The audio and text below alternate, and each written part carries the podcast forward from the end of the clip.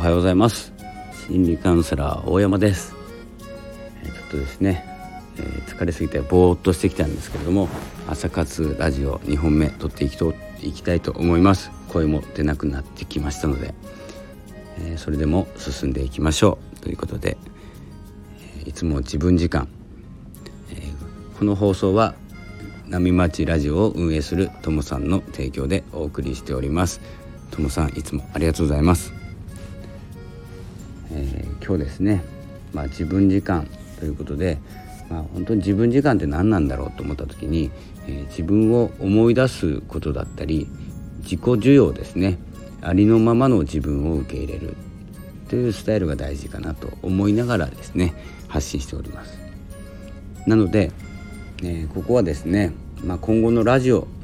について少しお話ししたいと思います。えっ、とですね今の流れ、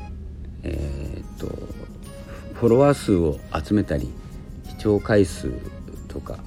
を追い求めていて、えー楽しいですかっていうところなんですけど、まあ、僕もチェックしますまめに。チェックしますけどそれだけじゃないんでそれだけを思い、えー思い浮かべといて結局数字を目的としている人しか周りに集まらなくなってきます。楽しんでいるっていう人よりも。すると何が起きるかというと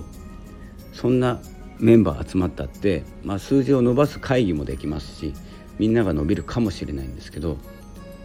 あのすぐに楽しくなくなるんです。数字だけ見てると。っていうのは自分の力じゃないから。自分の力でできるのは放送だったりマーケティングだったり拡散したりですよね。でもやってることってそれだけなんですよ。楽しんでない。っていうことで相手の数字を気にするのではなくて、え自分の数字っていうかですね。自分が取り組むことにフォーカスして、えどんな数字になろうと俺はこれを配信するんだっていうですね、え気持ちが大事になってくるかなと思います。えーもう一つはなんとこのアメリカから来ているこの音声コンテンツ。アメリカではですねもうほとんどですねもう広まって大きな現象になっています。でこちらにもですねいろいろ CM 入ってきてますよね。Spotify とかオーバーオーバードライブみたいなとかメール来ますけれども。で Amazon Music も乗っかったっていうことだし、えーそうやってですねあの大きな戦いが始まっているようなんですけれどもメインは音声コンテンツです。でそれをそれがですねあの日本に流れてくるっていうのが年末だと思ってます。スタイフも勝負をかけるはずですから。そこでですね何をしていればいいかというとその数字を気にしないで、えー自分のやりたいことを発信していくっていうスタイルを保っているっていうのは数字をに向かって楽しい人はいいんです。でも数字にえーこえー固執してしまうと数字を求めている人しか集まらなくて